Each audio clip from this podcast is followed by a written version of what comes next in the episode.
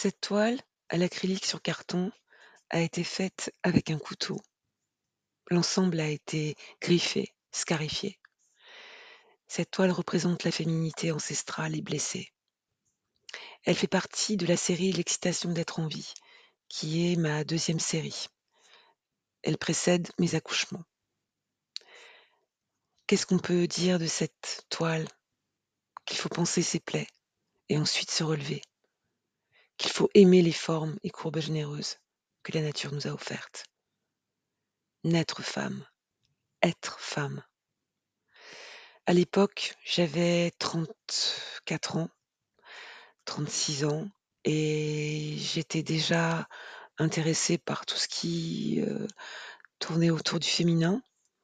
Et euh, j'avais décidé de travailler certains archétypes sur la vie. Donc, les mmh, femmes de l'art pariétal, ces espèces de Vénus, me fascinaient. C'est un peu comme un sexe féminin, une forme comme deux mains euh, que l'on tient euh, quand on fait une prière. Voilà.